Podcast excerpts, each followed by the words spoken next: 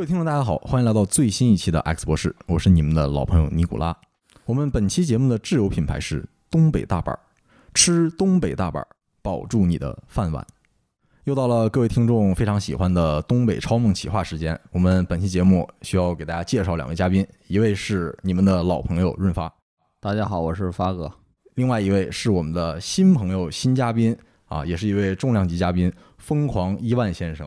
伊万先生曾经就职于全球最知名的油田服务商斯伦贝谢，是一名经验非常丰富的石油专家，可以这么说吗？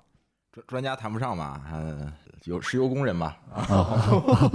呃，然后现在呢，伊万先生是在国内某知名大公司啊做副总，然后具体的信息这个我们就不透露了。嗯，然后伊万先生呢，生于东北黑龙江的大庆，是一位东北人。然后我们今天东北超梦的主题也是和大庆有关，也和石油有关。对对，呃，先让那个万哥跟大家打个招呼吧。大家好，我是那个疯狂的伊万。然后我刚才也介绍了，然后我特别喜欢 X 博士这个东北超梦的这个节目，然后也联系了一下发哥，然后说我们我也有有点想讲的嘛。然后我大概跟发哥讲了一下我这个，然后发哥觉着还行，有点意思，那我们就一起做一期节目，先试试看看大家喜不喜欢。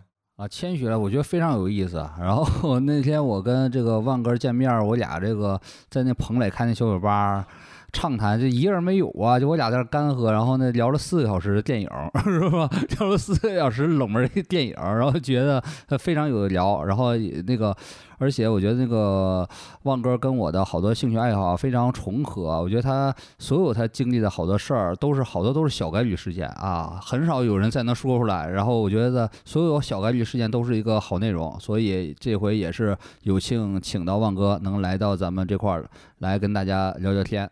今天就等于新的嘉宾出场，人物自我介绍吧，等于说是就像看《七龙珠》一样，然后贝吉塔出场了。咱这期就是讲贝吉塔传，然后贝吉塔传的主旨就是万哥不来自于大庆嘛，就是他简述大庆和他记忆中的大庆，和第三趴叫出大庆记，也是我们一直讲究东北超梦一主题嘛。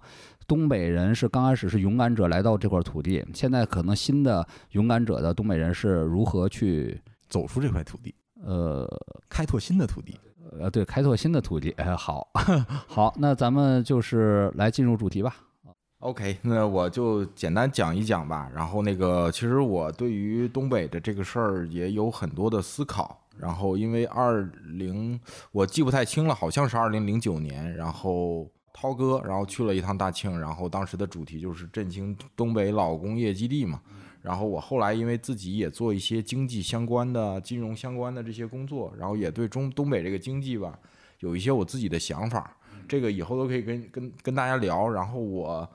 把这个想法其实也跟发哥说了一下，然后那个发哥呢觉得咱们还是就是这个东西还是有点形而上吧，然后那个就是我也明白发哥那意思，就是 not the text but the texture，然后多聊聊点个人的事儿，然后让那个咱们东北超梦这个东西做的有质感一点，是是，因为毕竟是像咱们以前做的，像什么那个流转的王妃啊，或者是那个汉奸，对汉奸啊，或者什么这这些东西，你不能说没有质感。但是这波人已经已经离我们这个时代比较远了。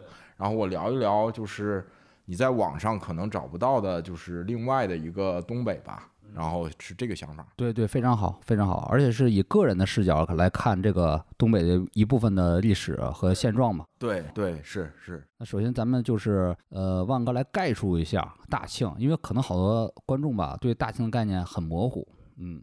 其实刚才就是跟发哥聊的时候，我觉得还是有点意外，因为在我的印象中，应该全国只要你是中国人吧，应该没有不知道大庆的。但现在可能时代确实是变了，呃，因为大庆的话一直是一个网红城市吧，你肯定是网红城市。然后比如说以前的时候有一个口号“工业学大庆，农业学大寨”，然后这个东西你一定是就是呃一直是一个口号性的东西，就不可能就是大家不知道的。但是这个地方，呃，现在可能就是不太那么重要了，因为它可能跟石油工业什么的也有关。我大概讲一下吧，就是大庆这个地方，它其实它这个地方叫萨尔图，就我们长大的地方叫萨尔图。原来没有叫大庆这个地方，然后叫萨尔图。萨尔图的是原来是中东铁路上面的一站，嗯啊，它这个地方叫蒙古语。这个萨尔图是什么意思？我到了挺长挺大了，我才知道 是什么意思？啊。对，有有两个说法，一个说法是蒙古语“月亮升起的地方”，哦，啊，浪漫吧？浪漫，啊，还有一个说法，满语是风大的意思。风大意思啊，那你感觉是？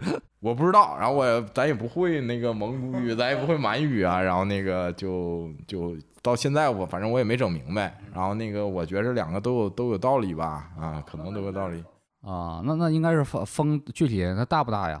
风风大，风相当大，相当老大了对对哦对，是啊这个全世界这个有油的地方，这个自然环境都不是特别好。后来我在德国的时候，我有一同学是那个巴库来的，巴库现在是呃阿塞拜疆首都是吧？啊，对，阿塞拜疆啊，原来也是特别牛的那个石油城，然后那个这个地方也是非常有魅力的一个地方，我一直想去，我一直没去，哎，你没去过是吧？我没去过，特别想去哎，。我也挺想去的。前几个月我还跟尼古拉说呢，我看那个什么第比利斯和巴库旅游线路，这个现在那个都是免签吧？应该都是是吧？呃，免签。然后那个我去过第比利斯，但我没去过巴库。哎，要去巴库的话，我觉得可以一起去一去。然后因为有一些事儿你们可能不太能看明白。然后那个就是巴库，我最想去的地方是可能是那个对油田，因为它它的油田不一样。巴库是一部分是陆上油田，一部分是海上，但它那海上不是咱就是天津渤海啊什么这个南海啊这个概念，它是在里海上面。里海你看那地图，它是个大湖。大湖。对，但是它不是因为就是说这个大湖的这个这个这个这个湖比较大，然后它那个就风平浪静了，它那个自然环境非常恶劣，非常非常大。然后当时那个他给我看那个他的那个照片，就是巴库他们当时苏联时候怎么在这个里海的这个沿岸这个建了一个海上的城市，它已经是不是平台了，它已经是城市了。这个城市的意思是。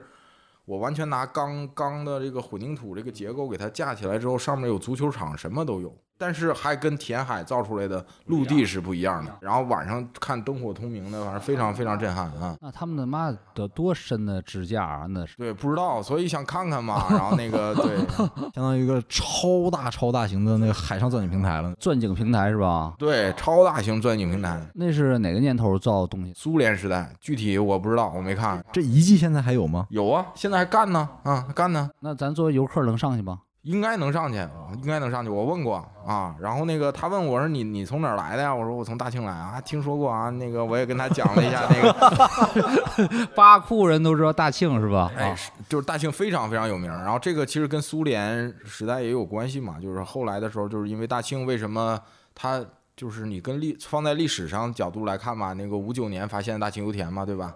中国跟苏联关系不好。当时一个很大的问题就是你跟苏联关系可以不好，但是当时的中苏中国的油其实全是从苏联进口的，是啊，那你如果要是没有油的话，你一下整个都停了啊，你的工业崩溃了，这是工业的血液嘛。对对对，就完了。然后那个结果这时候发现了，所以就就特别好。所以那时候苏联那个巴库当时也是苏苏联的嘛，嗯，他们肯定当时我估计有一些专家呀什么的也也知道这个事儿。然后我跟他说，就是萨尔图这意思是风大。他说：“你能大过巴库吗？巴库？”我说：“他你那风多大呀？那比比呗。”那个那个，他说：“那个我们这儿风大到巴库没有一根树是直的。”哎呀，我也我也挺想去看看那个没有一就是一个植树，然后全程都是歪脖树的这个这个城市是长成什么样？有机会巴库的海上石油城市走一走，然后就是这就是次要玩家的主题了。呃，对对，那时候连上了是吧？啊，对对对对，你刚刚说那个风挺大呀，我突然想起，我前阵看本书，就是讲那个就是重代打史回忆录。他那个当初不拍一个也是讲满洲国的一个片儿嘛，叫《呃人间的条件》。他那个时候那个导演是小林正树吧，然后他们那个和一个最著名的那个摄影师嘛，他就是拍东北那边的地理情况。他就那个说了一个点，我记忆特别深刻。重代达史说呀，他就看每天的挑费那么高，然后那个小林正树他就停了，他不拍了。他和那个摄影师，摄影师超级大咖也是，然后在等。哎，他就说等什么呢？然后那个那个黑泽明不有一个特别有名叫等风来吗？等云到啊，对，等等云到嘛。他们也等云到呢，他也在等云到。他就说那个，他就看那个小林正树和那个摄影师在那就嘚啵，就说了一句话默契，然后就说你觉得这云像满洲的云吗？然后摄影师说不像。那说是，我觉得也不像，等，就在那等，因为他们当时都是作为。呃，可能是亲历者在二战时间去过去过东北啊，这一点我是印象就特别深的，就感觉他他们那个那帮日本人对于东北那个感情，能从这一个细节能看出来。就等像东北的云，因为他们他们当时是在应该是在青森那边拍的。他说青森那边虽然算日本那个气候什么的比较接近东北了，但还是不行，还是不像，完全没有东北那种大地辽阔的巨木平原下边那个大云那种感觉。他们就等那种巨幅的云的感觉。小小云都叫风吹没了，可能对对，都是比较比较小小的云，没有那种好像从荧幕的那个呃最远处升起来那种的巨云。八甲天山还是没法跟兴安岭比，肯定没法跟兴安岭比。八甲天山，八甲天山能爬成那样也是服了，是吧？对，但但这个事儿吧，我我自己这个再聊吧，这个就跑题太多了嘛。但是我自己也是一个登山爱好者嘛，户外爱好者，对，登山爱好者，那个上。上高度的山，咱也爬过几个嘛？对对对对，咱可以聊一聊这个事儿。是啊是啊是啊，这是咱可能以后次要玩家也讲讲，也讲讲这个万哥讲讲他的登山爱好、登山生涯。对，登山生涯啊，咱接着大庆，过往大庆。对对，然后继继续说吧。然后那个大庆这个地方呢，以前其实是没有汉人的，基本上是没有汉人，全是蒙古语、蒙古人啊那满族，可能满族都比较少。然后大庆现在下边有一个县叫杜尔伯特蒙古族自治县，啊，那是黑龙江省唯一一个少数民族自治县，我也不知道怎怎么弄的。然后就可能确实太太往北了吧，比它比那个吉林和辽宁都要更往北。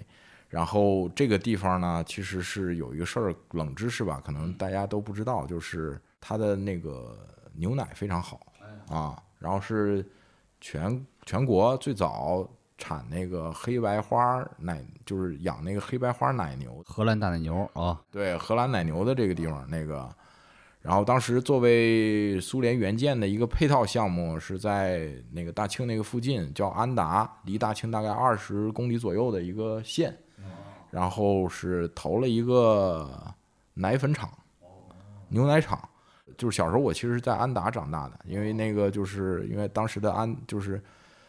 有过一段时间，就是大庆是归安达管的啊啊！大庆油田叫大庆，它不叫安达。对，那就像胜利油田，它在东营，但是它不，它叫胜利油田啊。后来的时候，这个市的名才跟那个油田的名是叫一起的。这安达是蒙古语吧？蒙古语啊，兄弟，对，蒙古语兄弟的意思。然后那时候，我的我的那个小时候，那个就在安达有一个公交汽车站。叫二百吨，为啥叫这名啊？对对对，这个这个非常有意思，就是这个二百吨是一个牛奶厂，它的那个牛奶厂的意思是我日生产那个牛奶有两百吨。但是你想啊，就是二百吨，可能这个大多数人可能是没有没有概念吧，对吧？这二百吨是多是少啊？但是你你你你算呗，一盒牛一盒牛奶三百三十毫升是吧？咱算大数呗，就那个两百吨的话是。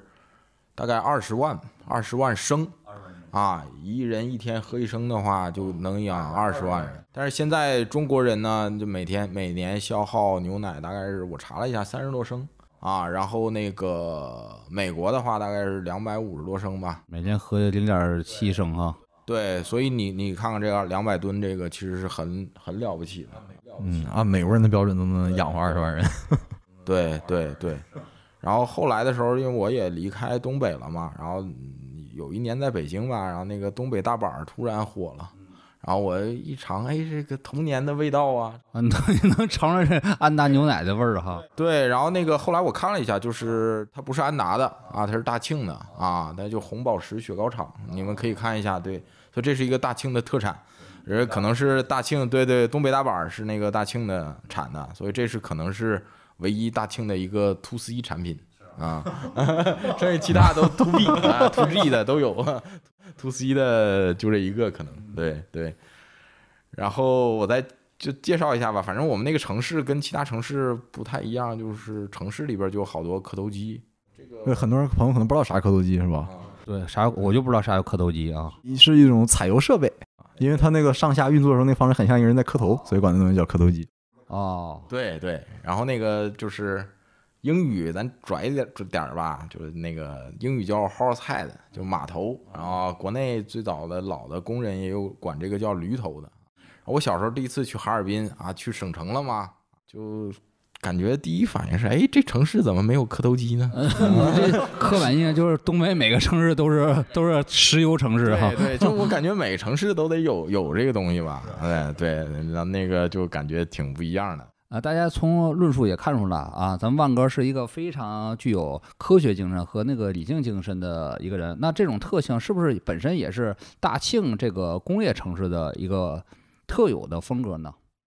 呃，有可能吧，我觉得有可能跟那个教育是有一定关系的。对，因为其实现在大家想起来，就那天我跟我跟那个发哥聊天的时候。就发哥还感觉，就就我能从大庆这种地方考出来，挺不容易的。啊，对啊，而且我这个插一句啊，这个万哥是从大庆考到了这个咱国家 top 二那个大学的数学系啊，非常非常怎么说呢？反正我觉得我也是离东北很近嘛啊，我觉得东北这个能考进这个 top 二大学数学系，反正挺牛逼的。我身边同学是没听说过，是啊，顶多是能考到个我我我们青岛学学风气，我身边同学那考上个武汉大学、南京大学，那都前十前几名啊，是吧？那而且学都是文学，学的就历史就是。呃，这个其实有一点儿，有一点儿，因为我前两天高考嘛，我看了一下那个高考的录取分数嘛，黑龙江省现在已经跟西藏差不多了。你说的是分数线呢，还是分数线？分数线。分数线跟西藏已经差不多了，所以就是如果要想移民的话，我觉着 这可能是可以考虑一下移民去东北，不用上西藏跑那么远。其实以前我们上学的时候就有过有这种的往东北那种转的。对，所以这事儿吧，不是一个，就是也不是很值得吹的一个事儿啊。因为我上大学才知道，虽然是考到了那个什么，跟 跟同学一比，跟 差不多。你那你说是跟大学同学比是吧？对，跟大学同学比，尤其是跟不北京分也低嘛，尤尤其跟北京同学比，跟差不多。跟志怪同学 这种，就是但是大庆的这个教育，实话说一直是不错的啊，因为他就是工程技术人员、工程师什么的还是比较多嘛。然后而且就是他有钱，就办教育这事儿，你一定得有钱。然后大庆的这个教育一直是很有钱的。然后我们那个教育可能跟其他地方不太一样，就是当时。就我上学大概二十年前吧，然后大庆当时最好的中学叫铁人中学，就是以那个王进喜命名的。命，然后那个地方就特别逗，就是跟那个王进喜工作的那个钻井队啊，就是钻井公司，然后就隔了一条马路。然后那个学校也挺有特色的，一进去之后，那个学校的主楼的那个大厅里就一个王进喜的一个那个半身像啊，在这儿，然后叫铁人中学，然后。我们当时教育资源还是很丰富的。我们上初中的时候吧，那个学校里基本上就有外教了啊。那时候就有外教啊，苏苏联外教啊？不是，不是，不是，他们都是从那个加拿大来的。是有加拿大也有一个石油城叫卡尔加里 （Calgary），然后，所以我知道的第一个。我我我我可能智力发育有点慢吧，然后上了大学之后，我才知道多伦多什么的，温哥华什么的。你知道第一个外国城市是是卡尔加里？对对对，卡尔加里。那你后来去过吗？没去过，但我一直挺想去的。这个地方也是，我觉着也是可以去一次。然后这个地方是一个叫现代牛仔城，啊，它跟那个大庆是差不多。大庆不是那个奶粉吗？他那那个牛肉特别有名，然后人人都牛仔，然后我们那外教看那男的外教，我以为他们是从那个，我以为外国人都这样呢，就是那个戴戴戴戴牛仔帽，然后系那个 bolo tie，你知道吗？都都跟那个黄石里面那个造型 啊，是啊是，那黄人，对 对，就那造型。然后但是他在加拿大，然后后来我才知道就是那个牛仔城嘛，然后他他有那个骑牛那种项目叫 rodeo，英语叫 rodeo 那种项目。你看着好多不是在德州，是加拿大，是在加拿啊大，在卡尔加里啊，那个地方挺有意思，非常值得去一次啊。大庆孩子知道的第一个外国城市是卡尔加里，然后巴库知道的第一个中国城市就是大庆。大庆啊，这是真是很非常奇妙，怎么说呢？这是世界的的另一种联系吧。对，非常奇妙的世界观。嗯，哎，那尼古拉，你说你沈阳当时候你们有这种外教吗？哦我上学的时候还是有的，啊，你们这这东北都挺牛逼，我们怎么都没有啊？怎么的？毕竟省会嘛。然后我这个上的小学、初中还是比较好的，所以有外教。哦，你们教育资源比青岛好很多，感觉。就卡尔加里，然后大庆有条路叫卡尔加里路啊，然后卡尔加里据说也有一条路叫大庆路，嗯嗯，就是友好城市。然后我也不知道这友好城市到底是干嘛的，但是反正我的小时候就是感觉挺感谢吧，那边来了很多加拿大人，不远万里来到中国，然后那个 口传心法是吧？口传外语哈。对，就对口传外语，就是就挺有意思的。然后我们那个后来我上高中的时候，我上了那个当时当地的一个高中叫大庆实验中学，就没上铁人，就是学习也不够好。然后那个，然后后来是当时特振奋，就是那个学校有一个那个挂一个大标语，说中国未来的科学家一定出在大庆实验中学，然后是钱学森写的啊，但是感觉挺牛。但是后来的时候。发现钱学森还有一个比较著名的叫钱学森之问，啊，说中国为什么培养不出来大科学家？我就感觉好像不太 不太对劲儿。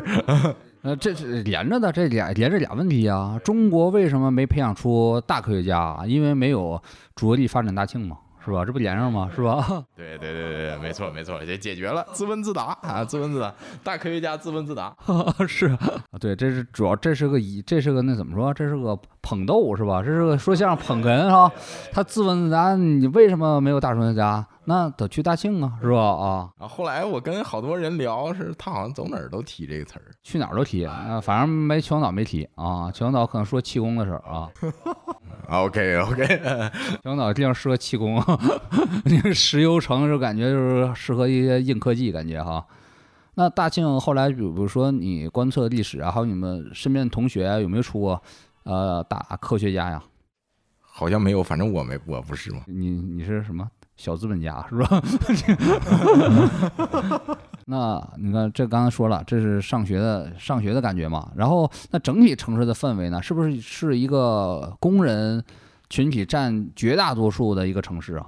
这个大庆这个城市其实非常非常有意思，因为它最早的时候就是它叫安达特区，当时中国曾经有有过一个特别的行政单位叫区特区，它特区的意思就是说这个地方以前没有人，然后但是后来发现了某种资源，然后我现在的话就要在这儿建一个城市，建一个城市的话，你不可能是市政自己把这个地方建起来，因为你没有，你需要工业生产，然后你就要就要一部分我要在这儿建立一个政府的一个行政单位，另外一部分我需要就是工厂，然后在在这儿建一个工厂，然后是这样的方式来做的，然后结果就是大庆就是一直。这个大庆好像是我没有查，但是好像是最后取消的，一九七九年改革开放以后了才取消这个特区，然后才设的大庆市。然后结果就造成了大庆市这个地方是两个政府，一个是油田，对，然后一个是地方，然后两边是不挨着的，因为油田有自己的所有的公共服务设施，它有自己的发电厂，有自己的学校，有自己的医院，就所有的全是自己的。这情况其实有点像，呃，黑龙江和内蒙交界一带有个地方叫加格达奇吧，然后它那就是它是由林业部门主管的，对，然后也是两个既有地方政府，然后又有林业部门，然后林业部门其实它也跟一个小的行政王国一样。是是国国中之国独立的一个封建体系哈。对对，加格达奇曾经也是特区，这个就对上了。现在我查了一下，现在好像还有一个这样的特区，在贵州六盘水，好像是一个煤矿啊，就可以查一查，我觉得挺有意思。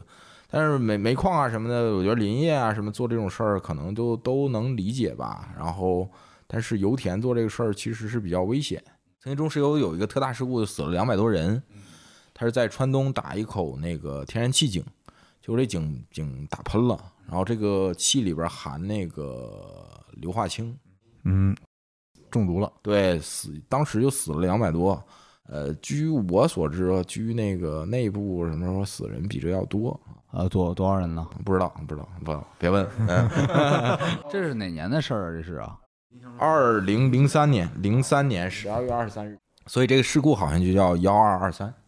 你想，就是因为油田出事故的话，都是大事故啊啊！你像，如果要是因为大庆这个城市，你想我们在那个这个城市里居民区就有那个各种磕头机什么的，如果要是哪个井出现这样喷了的话，它可能就不是两百多人的一个问题了啊。另外一个就是就是就跑一下题啊，就是那个硫化氢泄漏这个事儿的话吧，你可能大家都是高中化学可能都学过嘛，不是臭鸡蛋味儿的对，但是那个是因为浓度低，你才能闻着臭鸡蛋味儿。如果浓度高，就是到致死量的话，你第一个死的就是你鼻子里边的那个细胞，然后对嗅觉细胞，然后你直接什么都闻不到，然后你就死了。所以就是，如果要打这种天然气井的话，就是你身上是要带那个二氧化硫感应器的啊。有的时候你没闻到，但你还没死，但是他报警了，你就该跑了啊。所以就是，然后在国外的话，很少有把这个油田和城市跟居民区建在建在一起的。那这是苏联的风格吗？这么搞苏联其实也不是啊。啊？这是咱们特有的风格哦。对对对，因为我也我也去过去过去过秋明，它还是有一定有一定距离的，跟你那。那主要其实可能还是考虑效率和便利性嘛，吃住干活全在一个地方，肯定最方便了。是是啊，那中国这个所有石油城市全是这个风格吗？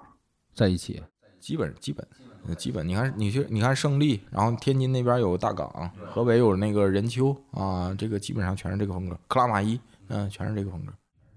那这个从来没发生过呃大事故吗？这可这那运气不错呀，那是啊。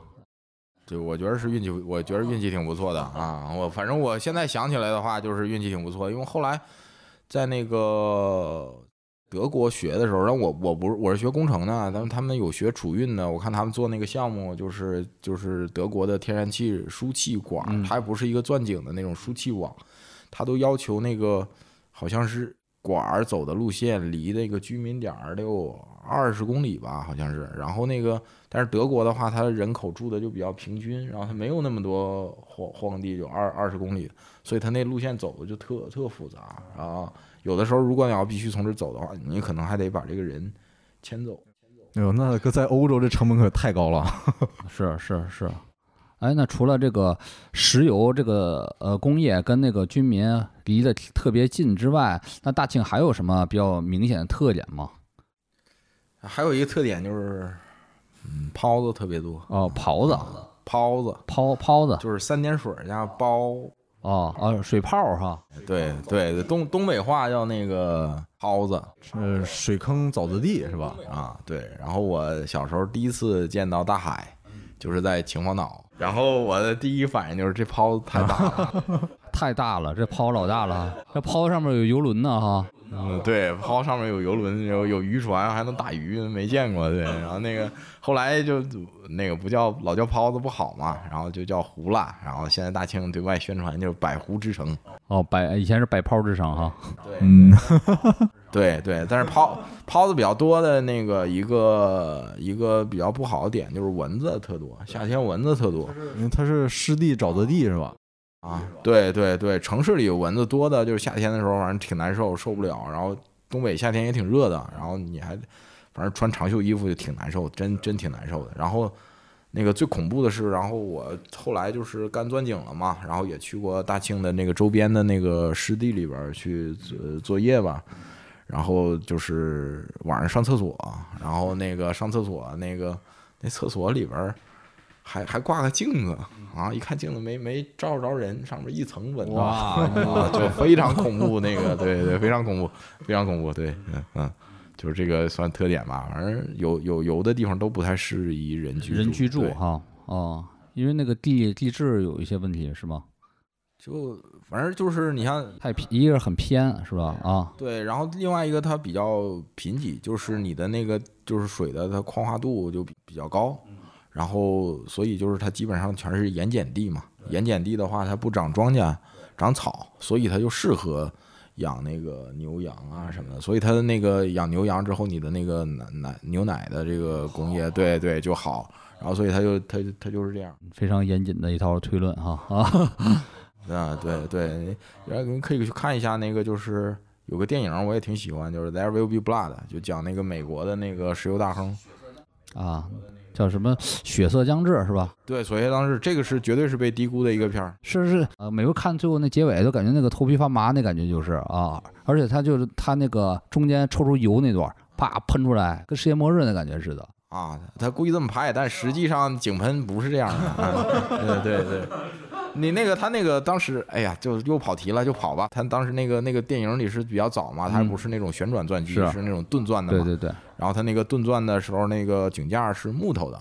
那其实算是人类最早的那个钻油的这个状况是吧？对对，就跟四川那个四川就最早四川那边自贡产产盐那个东西差不多。对，就木头架子往下钻啊。哎，对那个东西，对，但是它还是实现了那个机械化嘛，啊，对，然后用那个钻，然后真正如果要是就是井喷的话，你那个它那木头架子的话，一我估计可能十秒可能没了，对没了。然后那个钢铁的，就是铁铁的架子，就现在那个井架，我还见过一次，就是在那个在陕西那边，然后那个长庆那边吧，然后那个就是见过一次那个井喷之后，我没见着，又就没就没我了，然后那个。见着井喷就是，嗯，之后就是一个铁架子，呃，不到一分钟吧，就烧的跟面条一样，一摊在地上啊，就非常非常非常恐怖。那就比如你现场见到井喷，你就生存概率就极低了是吧？就不可能活着了哈。我估我估计吧，我估计吧，啊，我估计就有一个那个美国电影就讲那个墨西哥湾漏油的那个那个那个事故那个电影，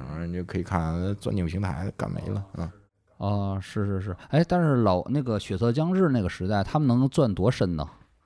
钻不了多少深，呃，当时的时候，你看他们就是勘探嘛，呃，他那个就是那个谁给他传那个那个炮，然后那个那个给他说我们那个那地方有油，然后他问的先是问地质环境嘛，然后你第一地表有油啊，第二是那个全是盐碱地，都都渗出来了，那油都哈，对对，啥也啥也不长，嗯，就一听就是觉得啊 OK 很浅是吧？一挖就出来啊。对对对对，一挖就出来，然后当当时的时候，钻井技术没有这么先进，也就能挖一百米吧，就不错啊。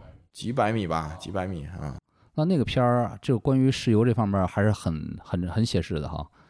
他肯定是有艺术创作，但是我感觉啊，就是就算是比较严谨了，而且当时那个片儿的那个就是丹尼尔戴刘易斯，然后看了巨多的当当时的石油开发的那个东西，哇，他他这么严谨啊？啊，对，巨严谨。那个人是一神经，那个人我觉得就是一疯子。然后当时那年就是那个老无所依啊，那个和他碰上了。然后当时那个就是那个那个西班牙的演员那杀手拿的是奥斯卡最佳男配嘛？你说按道理来讲，这你不得给最佳男主吗？对吧？啊是啊是啊，因为最佳男主是他呀，刘易斯哈。丹尼尔戴刘易斯没有人能跟他比啊！你就那谁都人挡杀神，佛佛佛当杀，是是，他俩其实都挺疯狂，要比还是刘易斯更疯狂一点儿。比他疯狂多了啊！那个就是看看那个，但是那那个镜头啊，就是那井架没倒，为什么？就是那个你看，就是你说像地狱的景象，其实是一个眼睛，你再去看那个是一个眼睛，中间的时候它需要那个井架给那挡一下子。然后，但是那个电影拍的非常严谨，就是说你着火了吗？然后你怎么怎么灭火？然后他是拿炸药去嘛，就是拿炸药去，然后拿盾牌搁那儿挡着，嗯然后两两边推，那个是非常那个真实嗯真实的。对，就是你如果大火的话，水是灭不了的。你灭不了，然后那个你必须拿炸药去那个把炸药一爆炸，然后它消耗大量的氧气，然后那个直接就给那个火憋灭了啊，是这样的。那再多说一句吧，然后那个就在国外啊，就是油田上最赚钱、时薪最高的工作啊就是灭火火是吧？哦最危险的活儿，对对，最 最危险的活儿。然后曾经苏就是井喷是一个非常非常大的事儿，然后苏这然后你怎么把这个井喷的这井灭了？你看就是那个墨西哥湾漏油，那折腾折腾多长时间？那个那个就是呃，苏联曾经用原子弹灭过油哈。解决过井喷啊，因为原子弹就是他们是钻了一口井到那个喷的那口井旁边儿，然后把一小型的原子弹。战术级核武器吧，然后下到那里边儿，然后啪引爆，然后直接给那个地层挤挤塌了，憋灭了。那哎，那还有个电影儿，就是也挺地狱的，就那个锅盖锅盖头，你看过吗？啊，就是讲那个着大火吗？那个景象啊，对，油田大火，那是当时的时候也想了很多，就是就是跑题了啊，但是我觉得挺有意思的，就冷冷知识比较多啊。然后那个当时的时候生态灾难嘛，然后那个电影出来之后，那帮陆战队员都搁那个那个伊拉克都疯了嘛，咔那个对对对，雨然后那个啊，还有那个伸舌头去舔那个接那个下的那个石油雨的嘛，然后的对对，不还有疯了说在那个死人头里边拉屎吗？还有就直接疯了，就是啊，啊，对对对，是是那个那个是有传统的，就锅盖头和那个全金属外壳是一样的，就是那全金属外壳里边那个那帮那个什么。那什么就是什么色情猪班什么那个也整一个那个越南人嘛，你跟我跟打招呼，我的好朋友。然后那个黑人那个 sergeant，然后跟他们说，陆军干这种事儿，我们陆战队绝对不能干这种事儿。然后其实就是那个就是致敬那个全金属外壳，他操，陆战队全金属外壳也是陆战队嘛？你陆战队咋不干这种事儿？就干这种事儿嘛，对吧？整个死人拿回当纪念那种，对。然后，然后，然后那个当时的时候是确实一个生态灾难，然后好多就是记者发的照片儿，人不太会对人有同情。你想那些当兵的什么在里边儿，我靠，都叫油浇成那样，你不会同情他。然后对小猫小狗啊，什么小鸟啊，什么那鸟儿在那个石油里边儿都给糊住了，还看着特特伤心那种感觉。然后但但后来啊，就是因为它油它里边儿沥青，然后那个它在上面结结了一层，然后后来下雨啊什么的，然后土落上还留住了，然后开始后来开始沙漠里开始长草了，啊就因为打了一层这石油的这个底儿。啊，然后就跟那个水土没没那么容易流失了哈。给沙漠做硬化了。哎，对对对，反而是沙漠对整整整出绿化了，就后来，所以你看那个就是当时的那个引发的生态灾难怎么解决？后来为什么不说了呢？就是人的破坏力其实没有那么大。对对，那那个当初那个伊拉克战争那个那个油那个大火是是咋灭的？是自然灭的吗？就后来也是那个想了很多办法、啊然后去去灭的，对，也是炸，对，也是各种炸，对，主要是炸。反正打仗打完了，嗯、各种军火什么的比较多啊。OK OK，咱这个说了不少冷知识，然后然后那个再说回大庆啊，那大庆也属于一个移民城市吧？对，就是你比如说王进喜，最简单，他是玉门油田过去的啊，嗯甘肃他是甘甘肃肃的那边过去的，所以就是你看这个口音，刻板印象中的口音其实都是辽宁口音。嗯，对，然后到吉林的话，他的那个鼻音就会比较重。等到东北就纯移民，而且都是比较新的移民，就是那个四九年以后过去的。黑龙江省呃对对，黑龙江就基本上就很标准，其实 口音不重，口音对很标准啊。大家印象中刻板印象中那个东北话，其实都是就是赵赵赵家班那那套嗑，全是那个东那个辽宁话嘛啊，而且是辽宁南部口音更重吧，对吧？算是他是铁岭那一带嘛，沈阳现在往南一点，还不能算辽南，辽南的口音就是大连人就又交辽官话，就是那个味儿了。对，然后也不是辽西，你像什么锦州葫芦岛又是另一个口音，基本上其实你可以认为它就是沈阳铁岭一带的方言。是最最最重的哈。嗯，那那大庆作为一个工业城市，工人为主体，那下岗时代对大庆的影响是什么样的？其实还好，就是那个大庆跟其他的地方不太一样，大庆可能是最后的一个社会主义这样的城市。一个圣城啊，最后的堡垒哈。对，最后的圣城，它一直是有，我觉得它一直是有就是差不多是这样的。然后它的，你看那天我查了一下，就是全国人均 GDP 最高的城市，你你猜你们猜是哪？估计可能是鄂尔多斯吧。哎，是鄂尔多斯，第二是哪儿？那肯定大庆了，啊，克克拉玛依，大庆不行，对，克拉克拉玛依。晃我一下是吧？啊，对，然后那个除了资源性城市的话，最高的人均 GDP 最高的是无锡啊，然后大庆呢是一直是我查了一下以前的，就一直是基本上是没出过前五的啊，但这些年不行了，也也是跟很多因素有关，所以就是大庆的这种呢，就是它是一个企业一个城市，而且这个企业效益一直不错，那你为什么要下岗？啊，你一般企业的话，你如果你是一直是盈利状态的话，你也不能你也不能裁员嘛，一般一般，对对。确实，但是前这最近这几年也看到好多这种大庆的这种所谓的就是石油子弟嘛，他们可能是爷爷辈儿、父辈就一直在大庆工作，然后他们可能也抱怨说没有出路，这是什么情况？就是没有出路的意思是，他们感觉就是这种骄傲的这种自豪感没有了。就是你作为资源性城市，然后你现在还下的下的这么厉害，然后而且大多数人是不愿意当石油工人的，啊，因为生活比较苦啊，你谁不想金融互联网啊，对吧？是 是，你 你是你是金融加互联网是吧？是不是？那那你没办法嘛，呃，就是肯定是就不想干这个的嘛。然后你在这儿的话，你只会干这个。然后另外一个情况是，如果你下岗了的话，你能干嘛？你你像做工业的话，不管你是工程师，你还是工人，你一定是依托这个体系的。这个体系不行了的话，你就不行了啊。因为大庆的这个产量下降的其实是非常非常快的，非常非常快啊。那那就是当时没下岗，不代表你未来不会下岗啊。原你当时在那那一波里存活下来了，下一波不一定了就。而且它是不是这个东西还和油价挂钩啊？会吗？和油价其实倒还好，你的成品油价格跟油价挂钩吗？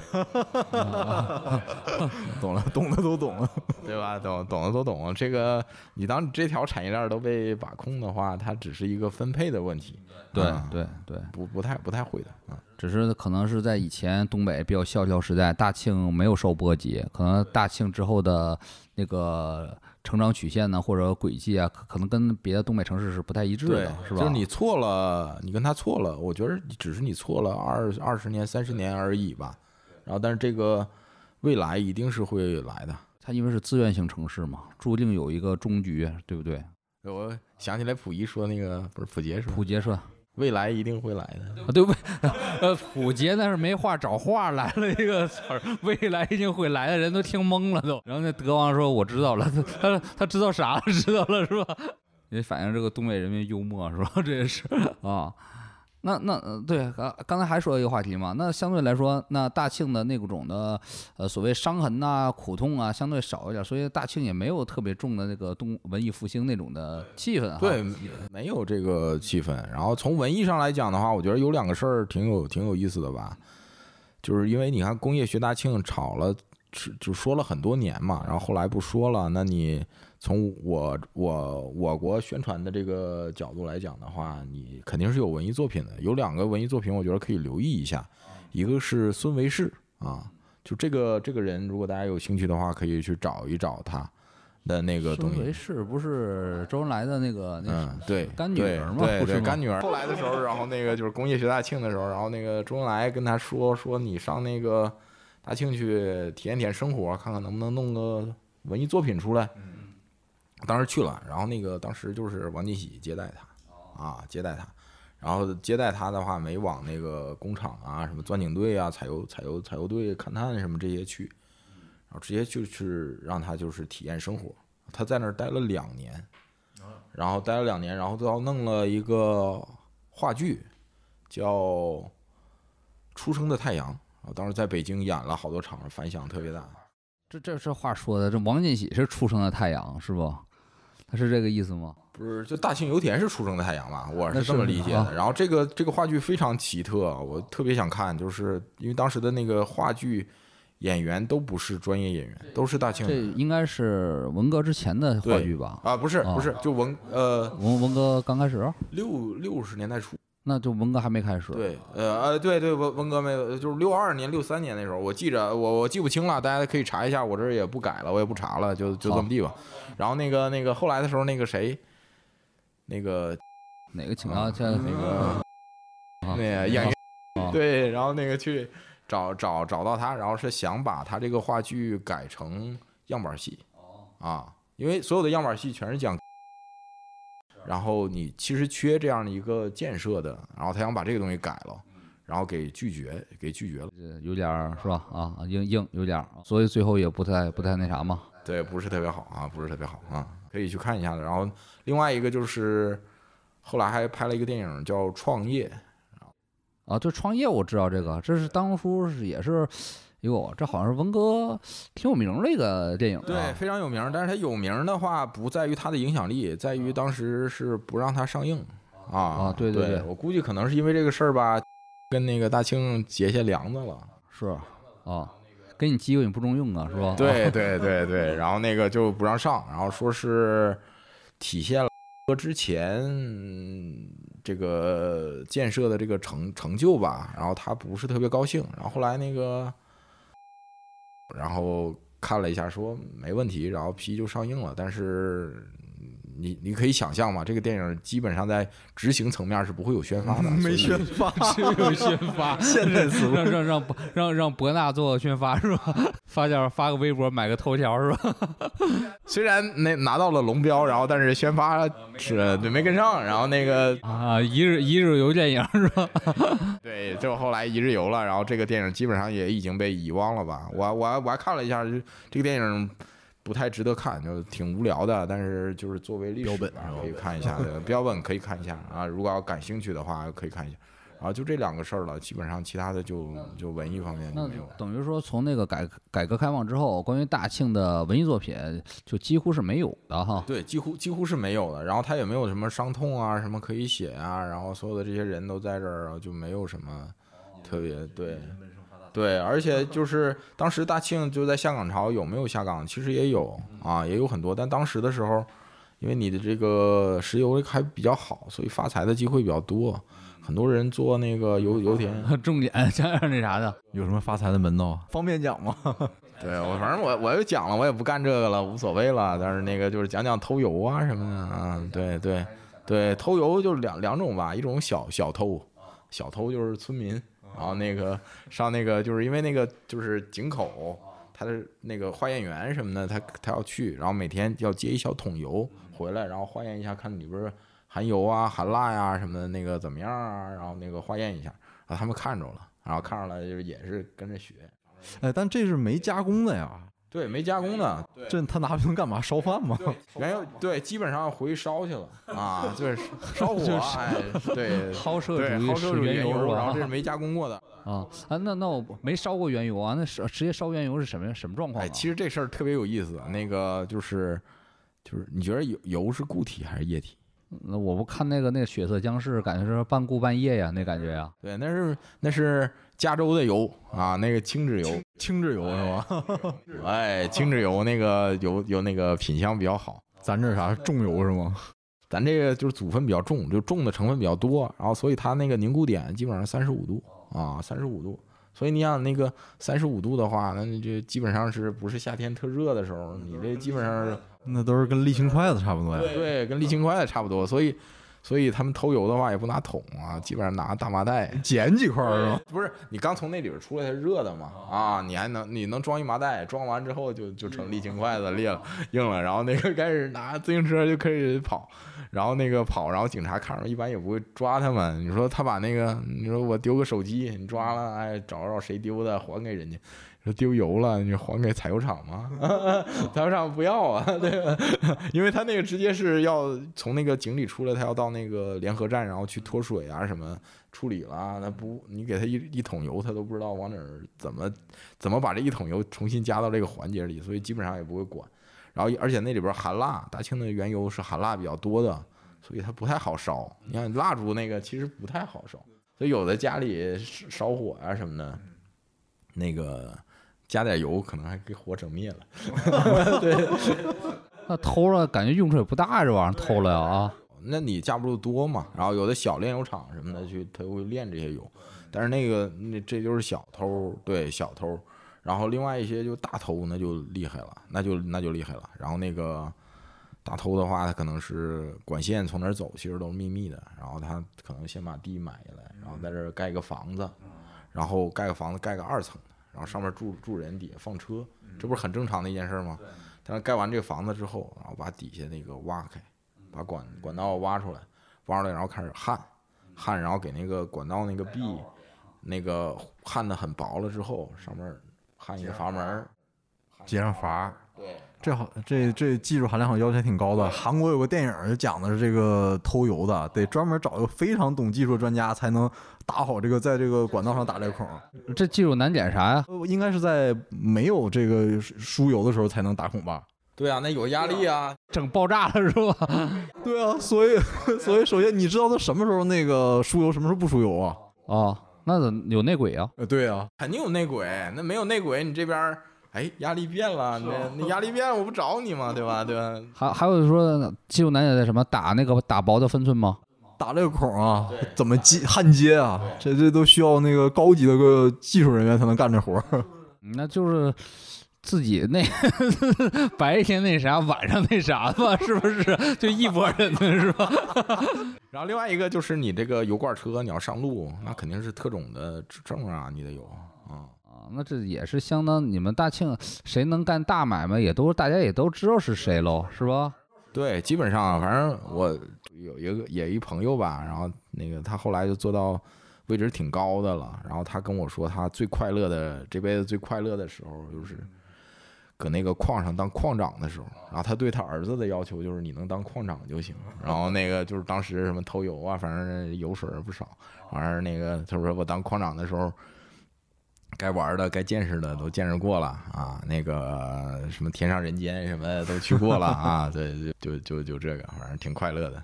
然后另外一个就是你光偷原油是没有用的嘛，你得是一一练。然后就当时大庆的时候就养活了黑龙江很多周边的一些城市，养城市级的偷油，你想想那得偷多少油？那那那大庆你们这边巨富那有多是巨富啊，是吧？都是隐形巨富是吗？对对，隐形巨富、隐形富豪，对，那都是不巴布罗这种级别的，是吧？哎对对，那你们这个黑社会问题严重吧？不严重啊，因为他肯定都是里应外合，因为也不在这个行业里也好多年了。然后我我想搜一下，看看最近还有没有偷油的，结果搜出来一个新闻，大庆警方跟沧州警方干起来了啊，就是因为那个抓抓抓捕是吧？呃对抓捕，然后那个油偷出来运到了沧州，啊，大庆警方要要回来，对大庆警方去要去，然后说 这我们这油不全是那个投你们这儿的，你们也不能全给我拿走，然后两边还干起来了，对对对，好像还还 就大庆警方应不应该配枪的问题产生了一些争执。就我这一库油，哪哪桶是你大庆的，哪桶是别的地方的，你能说得清吗？是 啊是啊，啊，挺像《水水浒传》里故事啊，是吧？像什么那个那个雷都头什么那个对什么那个，比如别的那个衙门的人啊，你敢动我金子，是吧？那这个关于大庆这种的地下巨富有什么故事吗？展开讲讲。这个就这个嗯以后吧，以后我觉得可以讲一讲。是地下，那那那应该地下社会相当丰富多，因为钱在那儿摆着呢。对然后而而且流动人口比较多啊，流动人口比较多，然后各种配套设施你肯定都要有嘛。然后就说一说吧，然后那个就是当时大庆在九十年代初就有公开的红灯区啊啊这些东西都有，叫叫京六街。然后现当然现在可能都没有了。对，新时代嘛，新时代新风气。对新时代新风气啊什么的，就都就就不就这部分可能就不太像社会主义了吧？呃，现在像了，现在就那个住素本清源了啊，在那个新时代的引领下啊，然后呢，应该也有地下赌很很很旺了喽。不太会，不太会。就是那个地下的话，就是你一般不知道，但是因为但我知道，就是我知道有人去赌的话，也去澳门。还是去澳门啊？那叠马仔应该也知道大庆是块宝地哈那肯当时的时候肯定，我觉得肯定对。啊！哎，其实对中国哪块最有钱，地下经济哪儿最发达，澳门叠马仔是最有是是绝对觉得那个最最牛逼的咨询公司哈。也不一定吧，因为他那个找叠马仔的人肯定是需要钱的人啊，有些人可能不需要钱。那就是说，以你们这个已经厚到了这个，呃，不往那个叠马仔那块儿去借钱了，已经是。就有可能，但是我觉着啊，就是大庆的这个生态的话，它可能没有那么张扬。对，真是这没听你介绍之前，我还真是一无所知。对，因为它没有那么张扬，因为我知道，就是说上澳门什么这些嘚瑟的这些人，都不是，还真都不是油田的，但是他跟从别的也是赚到钱了，或者依托于油田也赚到钱了，但是真不是油田的。还是比较呃稳当的，对吧？啊，哎，对对对，做这个的时候，我也虽然是这儿人吧，然后也比较熟，然后我还是比较认真对待的吧。然后我也查了一下，就是在百度上搜了一下，然后看看现在大庆，大大家对那个大庆这个地方啊、有什么比较感兴趣的。然后有一个排的比较高的一个问题，就是大庆的油还能挖多少年？啊，多少年？大庆还有没有油？这个问题你能给一个那个啊权威回答不？我权威数据什么的，我肯定没有，有。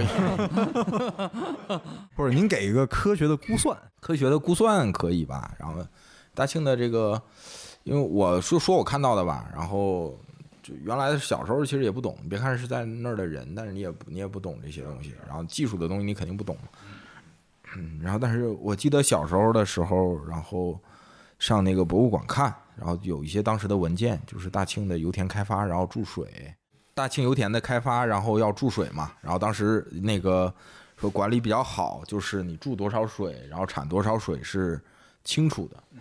啊，当时我的当时就是没有什么，就感觉管理挺正规的呗，然后这个企业挺好的呗。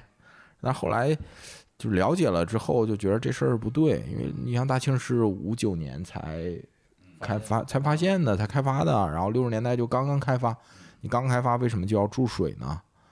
然后就这个肯定是早了啊，早了。然后有估算，我看国外的就是英文的资料说有估算是大庆百分之九十的产能，或者是就是那个地层的这个压力其实是被浪费的。就是油田如果过早注水的话，可能很可能影响你的开采寿命。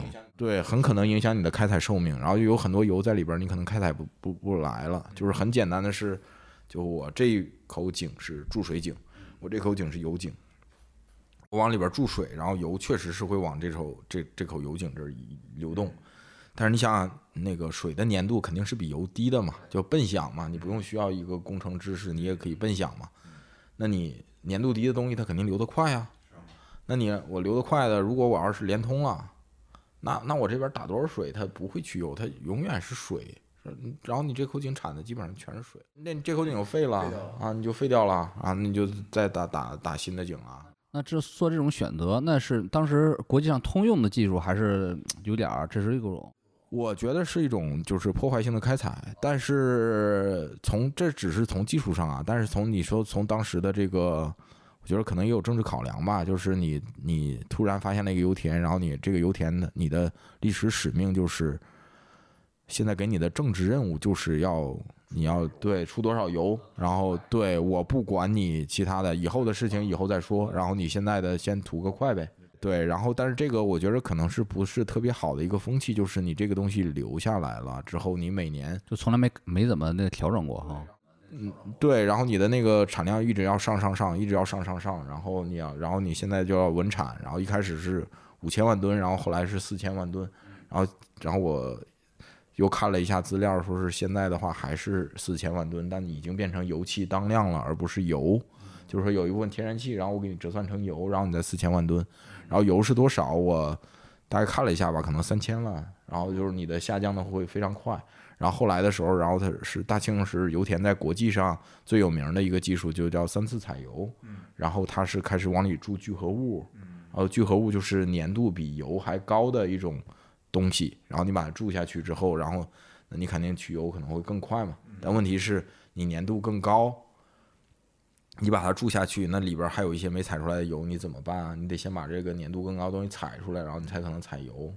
所以全世界的，然后在在国外的话，它一般是我没弄清楚我下一步怎么办的时候，我一般不会上这一步。嗯啊，然后结果结果的话，可能就就不会不会特别好，然后你的产量会下降的比较快。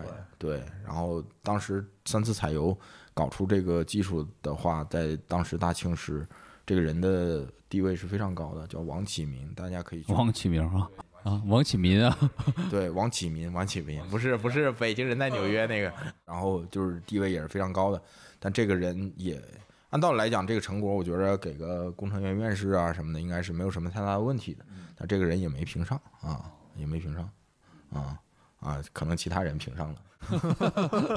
是是是，所以说当它这个每年油的产量下降到一定程度的时候，那可能就它已经很难打平开采成本了，意味着你这个油田从经济角度来讲已经没法维持下去了。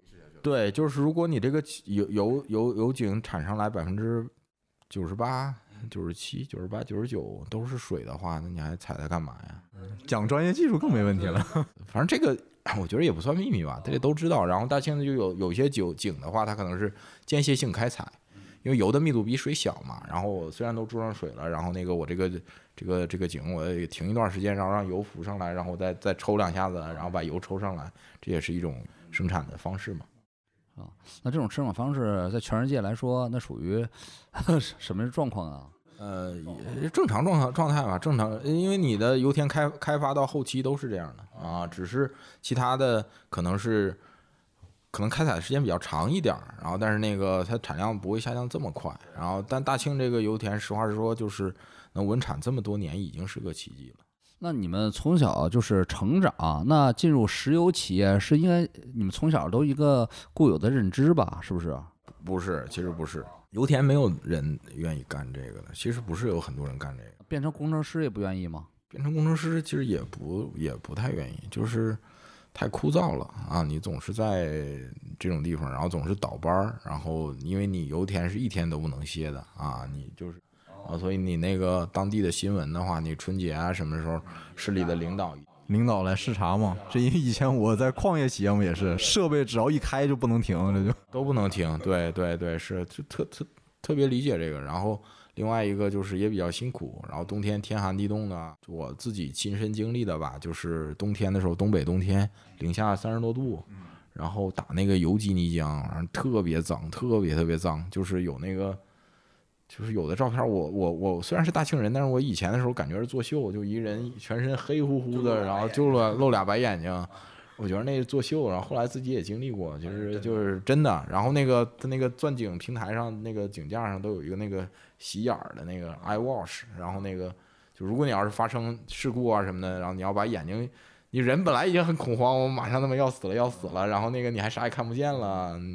就很恐慌，然后都有都有那个东西吸烟器，就是我们原来那个矿场那个硫硫硫酸厂里面有这东西，是按法律规定好像都要配的，对，都要配，对，都要配。然后就是你可能那种采油的，就是可能确实比较夸张，然后那个就，嗯，但是也也遇到过，反正没有那么夸张，但也差不多啊，就是还是很辛苦的，很辛苦，很辛苦。是是是，也是见过你，因为你的父母全是石油。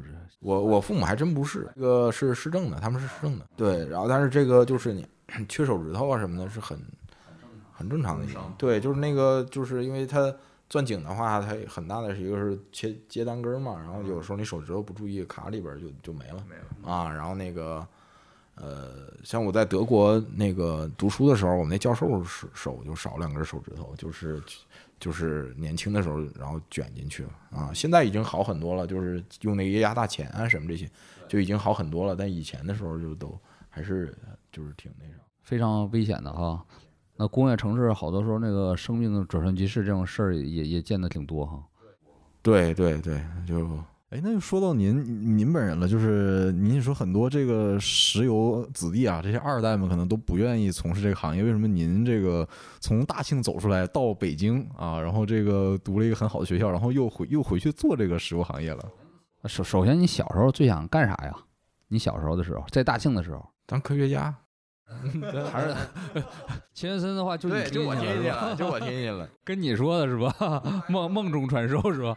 对，然后后来遇到了真正的科学家，发现自己啥也不是，跟傻子差不多。呃，干不了这个，就干点那什么的吧。但是我不太愿意坐办公室，我想去现场。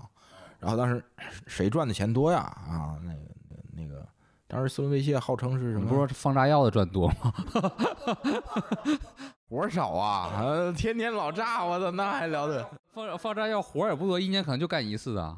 对啊，那活少啊，多好啊！放炸药美滋滋，一年干一次，好几年都干不了一次，就都传说了。现在越来越安全了。对，你得先，你得先说大学。你大学选的不是数学系吗？这时候你咋考虑的？感觉自己有天分呐，行啊。然后上去之后，遇到真有天分的。啊，这讲讲，我们这个学文的对这数学系这个挺好奇的。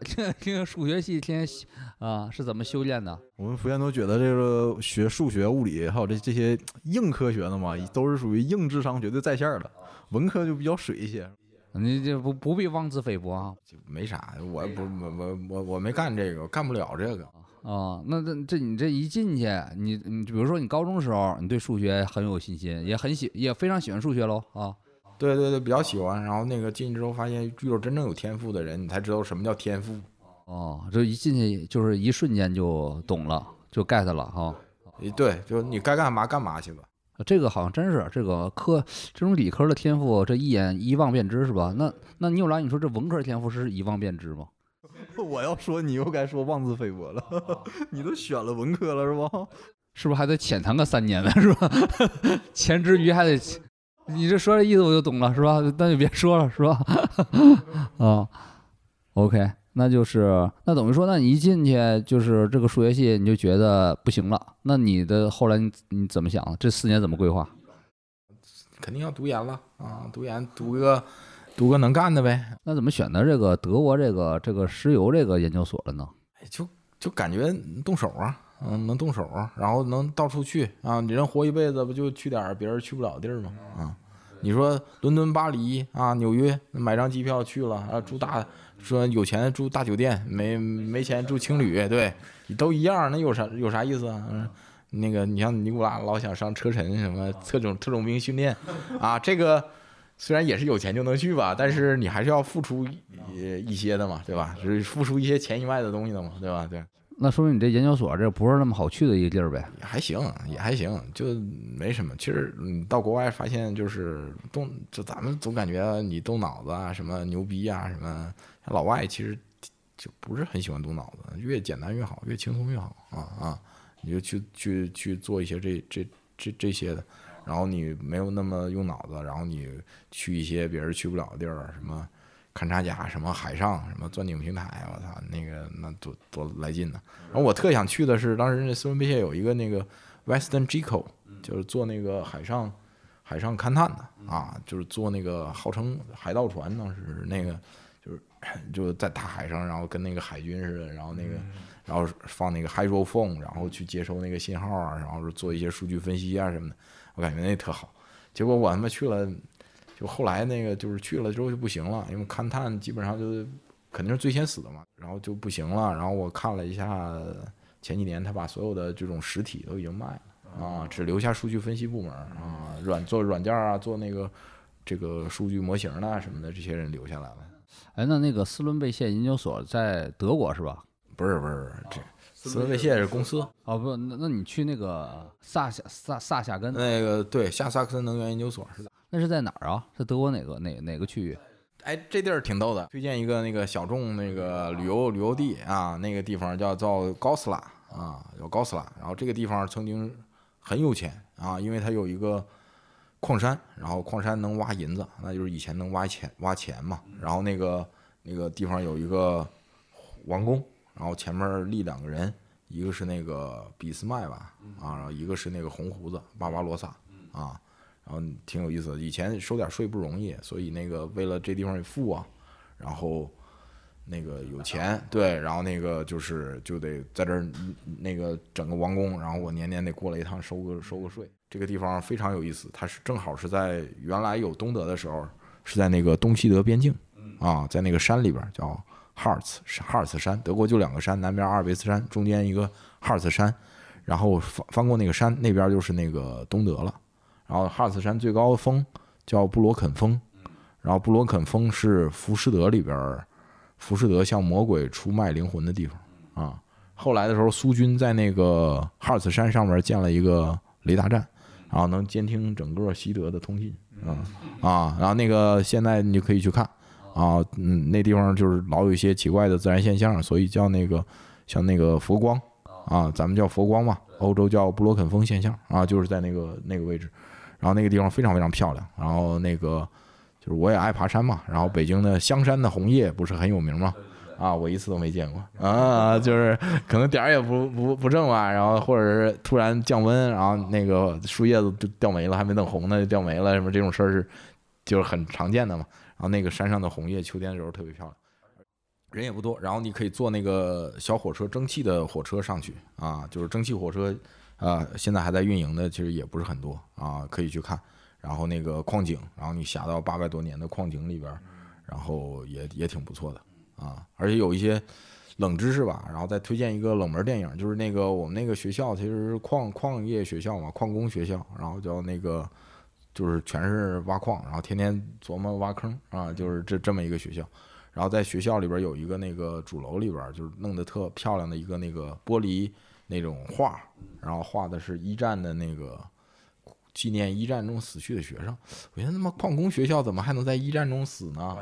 对，挖地道去了啊！那个就是一战的那个战壕战是两边儿上面打，下边儿也打，下边儿挖地道。然后有一个那个澳大利亚电影我还挺喜欢，叫《奇袭六十号阵地》，然后讲的就是嗯，下边挖地道哈，就是一帮澳大利亚矿工，然后挖到对对面，然后把那个炸药放到那个塞进去，然后一炸，炸药塞进去，直接把那阵地炸飞了。非常非常残酷。然后下边更残酷，因为你矿的话，你你你是有时间去设计它，然后包括支支撑着啊，什么不让它塌方啊什么的。那个打仗那可不管那个，就是你就就是得挖，不不塌你也得挖，然后就很多人就是埋埋在里边。OK 啊，那你这个学校当时你是什么时候开始查到这学校的？在在在大学里边儿，德国一共就俩学校有这专专业，反正你是先选专业还是先选的德国呀？对，先选专业，先选先选专，都都有吧，啊，都有，机缘巧合看上了就去呗。啊，德国，然后那关于这种的，这是专业就是两个学校啊。OK，那在德国这个算冷门学校吗？还行吧，就是有一个校友挺有名的，万刚，原来那个科技部部长，哦，那你当时去的时候，中国同学多吗？多，那那学校就中国人多。然后从这儿毕业的话，找工作也是很好找，很顺利哈。专门是斯呃那个斯伦贝谢上那儿就是招人去是吧？啊，挺顺利的。对，招人去，校招人就进来了，就完了。对对，哎，斯伦贝谢会来中国别的学校校招吗？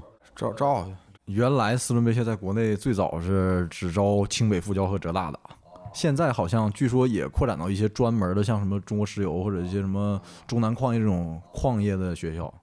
那斯伦贝业要如果要是上这儿社招入职的话，是什么薪资水平还算不错，啊？不是中国，中国区我不知道现在了，以前的话二二二十吧，不是很高。那时候是几几年呢？零几年？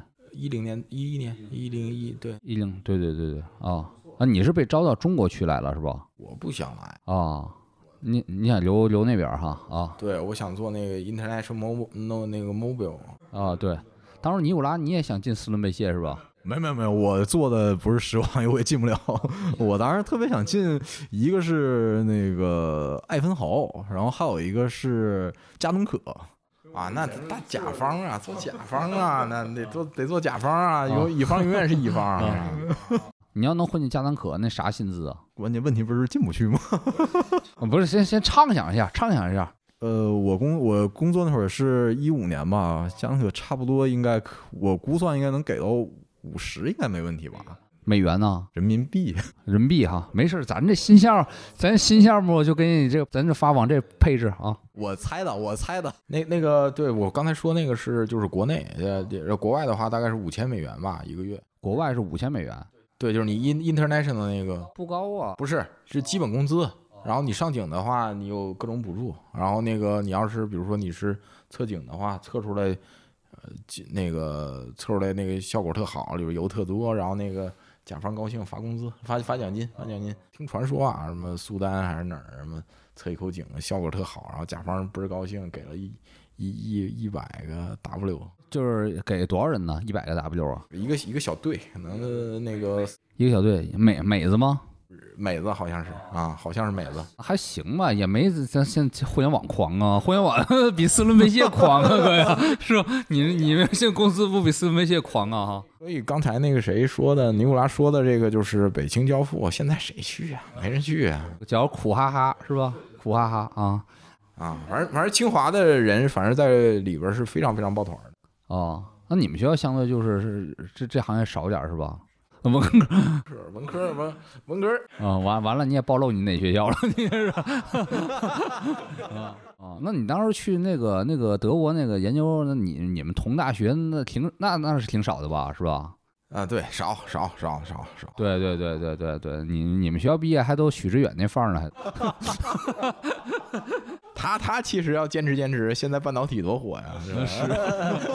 是，现在也天天那个做那个那个 PPT 呢，现在也是走穴那个的。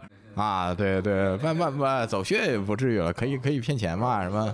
不是，我就说走那个那个融资穴呢，啊，走融资穴呢，啊，对，前几年可能还磨磨芯片啊，这中中中汉芯什么，主要研究刻字工工艺是吧？啊，对对对，研究一下刻字工艺啊，什么石刻工艺啊什么的，嗯。就跟那个《水浒传》金大坚似的啊，不把字儿抹下去，再刻上新字儿是吧？啊，对，那你比如你进入斯伦贝谢之后，你观察这些所谓的这个国际能源这个巨头这个啊资本家什么的，有什么好玩的发现吗？好有有意思事儿吗？我们就是第一是你是乙方嘛，然后第二我感觉就是其实实话实说，在国内的话是一个就是斯伦贝谢也好，贝克也好，我我一直特别贝克，特喜欢贝克啊，贝克休斯啊，然后那个就是反正用我们公司前辈的话讲吧，就 the grass the grass outside is greener，就永远是外边草更绿 啊，就是这种的。但是我也经历了一些事儿吧，就是比如一四一五。哎，一四年吧，然后那个贝克和那个哈利波顿学校合并，然后当时我在休斯敦，然后也是人心惶惶啊，就变化变化挺大的。然后我就是你作为第一，你作为斯伦贝谢，你在国内，你永远是你上不了台面，就是你上不了台面，台面上的一定是三桶油，而而且三桶油的核心啊，你外人是没什么戏的啊。你真正那种这种生意的话，你接触不到核心，永远是外围。所以我感觉也没什么太大意思，啊，你就不要说是我这种小，就是小卡拉咪啊，那个你就是就是孙维谢的老大，中国区啊，中国区的老大，你可能也接触不到什么。然后你在斯伦贝谢是干了多少年呢？干了三四年吧，啊啊啊，三四年。然后那个纵横的区域也包括中国、那个俄罗斯、美国，哈。俄罗斯后来后来去的，后来后来去的，就是去了车臣，那个我觉得挺有意思。嗯，这留着这留到以后讲那个。啊，可可可以以后讲，然后我讲。姐，这是主旨啥？你和车臣的是卡德罗夫不得不说那些事儿。哎，我我见过卡德罗夫，他姐家孩子应该叫啥？外甥。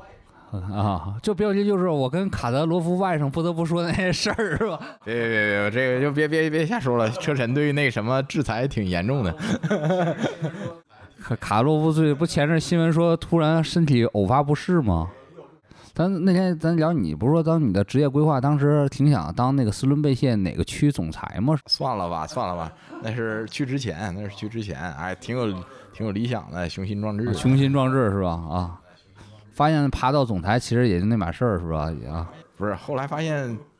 靠，总裁不靠爬，人 家总高不靠爬，总总裁靠血统是吧？啊，也也也也别这么说了，也不好，其实也也也也也不是，反正不是我能干。是是是，的确是，嗯。然后后来就等于说又选择了新的道路了嘛，从四轮贝谢出来嘛。对，就干别的了。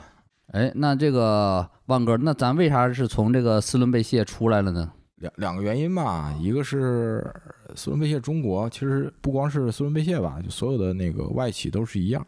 然后它的中国部分变得越来越跟其他部分不太像一个公司了，你的公司的文化、你的做事的方式都不太一样了。然后这是一个原因，另外一个原因是油价看着跌啊，从一百多美元一直干到三十多啊啊，我又感觉这个行业没有什么太大的意思，而且就是你永远处在一个。外围上不了桌的这个状态，然后就不能再这样圈地自萌了吧？然后就干点别的呗，整点上桌的。对对，整点上桌的。那什么上桌呢？后来那金融互联网呗啊，那是就是啥时候赚钱就整啥呗啊。然后那个就开始学啊，考证啊什么这些啊。对啊，你这从斯伦贝谢要又跳金融，那感觉也是也是有距离的。对，有距离，但反正金融是这样的啊，你我反正他就看你干嘛吧，一级市场、二级市场，他其实需要，我觉得需要的是有学习能力的人。你要做一级市场的话，你永远学你不太熟悉的东西啊。另外有有也有学历嘛啊，就是就看有没有人要你呗，然后找找机会呗。然后我的找的机会就是有一个项目，然后上车臣考察，然后但是。资方这边的项目，就是说你去看看这个有这么个项目，你就看看行不行？那你说油田这东西啊，你外人很难看呐啊。嗯，那时候已经不在斯伦贝谢了，是吧？啊，对，已经不在斯伦贝谢了。然后出去出去了之后，然后就觉得这个这个出来出来考察，然后觉得这个事儿，呃，也得到了认认可吧。然后就你就继续干呗。对，有啥有啥看。得到那卡德罗夫家族点赞哈。嗯，对对，得到卡德罗夫家族点赞，对，然后但最后这个项目也没做。对对对，一炮而红哈。呃，对对，有点像鼹鼠那情节，过过去干啥？套信息了是吧？那时候是几几年去的车臣呢？一六年，一六年哦，OK 哦，其实那时候也也挺年轻，那时候也就三十啊，刚刚三十啊。你这个是也是挺那什么的，挺传奇，在车臣进行转型哈。项目没成，但是解决了您的职业生涯问题，是吧？转型了。对对对对，说转型了嘛。其实其实这也是咱那个东北超梦的那个主旨嘛。这机会总是留给勇敢者的嘛。人生的命运你不知道哪个云彩有雨，不知道哪次转型是吧，就会改变人生的轨迹。嗯，反正机缘巧合吧。你要你不太会想，你可能会去这么个地方。那进入了等于说是一六年进入金融嘛，对吧？然后又是干了很多年，干了几年呢？就干到现在呗，啊，呃，不就又有一次转折吗？就相当于这这转折就不说了吧。呃，现在对涉及到现在的公司，然后啊，转折不说了。对对对，我我们公司故事有点多啊，讲出来也很精彩，留在以后。对，留在以后吧。要是时机成熟了，这个再请伊万先生讲讲。对对，时机成熟再跟大家讲，非常也挺奇幻的啊。是的，是的，是的，是的。反正那个那天我们呃私聊的时候，听那故事还真是 挺挺那什么的啊，挺符合时代精神。挺非常符合时代精神，是要万哥这个经历啊，要被网飞网飞一拍啊，我觉得怎么我那天也说嘛，有点像全裸监督我这感觉，反正项目都挺飞挺野的，什么呃南下老挝，北上车臣是吧？这也都是是吧？还有能买了一些给公司买了一些非常符合当时时代特征的一些资产是吧？也都挺挺 挺特别像特别像那个全裸监督二里边，他那个那个谁为了上市吧，然后还是怎么？为了上星了，买了一个邪教电视台，是吧？买了一个邪教的电视台，花了巨多的日元买了个邪教电视台。然后当时万哥一些买资产也也挺有意思的啊。但是咱这也在这儿不多说，有机会咱再详聊吧。嗯啊，真实永远比电影精彩，精彩精彩很多，精彩很多。其实戏剧总是一个删减或者说兑了水之后的真实。那。咱们这期东北超梦啊，我从大庆来啊，我再又走出了大庆，然后就在这儿就是怎么着圆满的落下了小小的帷幕，小小的帷幕是吧？序章结束了，序章是吧？啊，新人物解锁是吧？是吧？啊。我我们也欢迎那个这个电台呀，也是当然也不是纯纯东北电台吧啊，但是也是欢迎更多的可能对这个话题呀非常有兴趣的或者愿意聊一聊的朋友们，然后呃有故事的朋友，我无论是呃那个飞黄腾达还是三教九流，都可以来我们电台这个唠一唠啊。呃，其实整个这一场聊下来，你其实我也发现了嘛，我就观察这个伊万先生，其实是是一个非常其实有冒险精神的，因为我看你做那些选择嘛，你喜欢这个高海拔登山，这是很挑战极限的，是吧？然后这个要冒要承担风险的，然后这个从事的工作，你看你都说不愿意坐办公室，就愿意这个到一线，到世界各地方去走，然后你看刚刚开始还想做做那个海上勘探，风险巨大的活儿。呃，就说明其实是一种天性嘛，本身就是骨子里面有愿意冒险这种基因。虽然你是一个这个曾经标榜要做科学家这个很理性的人，但是你看骨子里面有这种冲动。对，小时候也，你是让你干啥，你说不出啥来，见识太少了啊啊！你说小时候你没在那环境里，你也不太可能说出我要当什么这种话嘛。那挺狠，你要说来个我要你在大庆来个我要当。对，不太不太搭。你也是天降伟人，你也是是吧？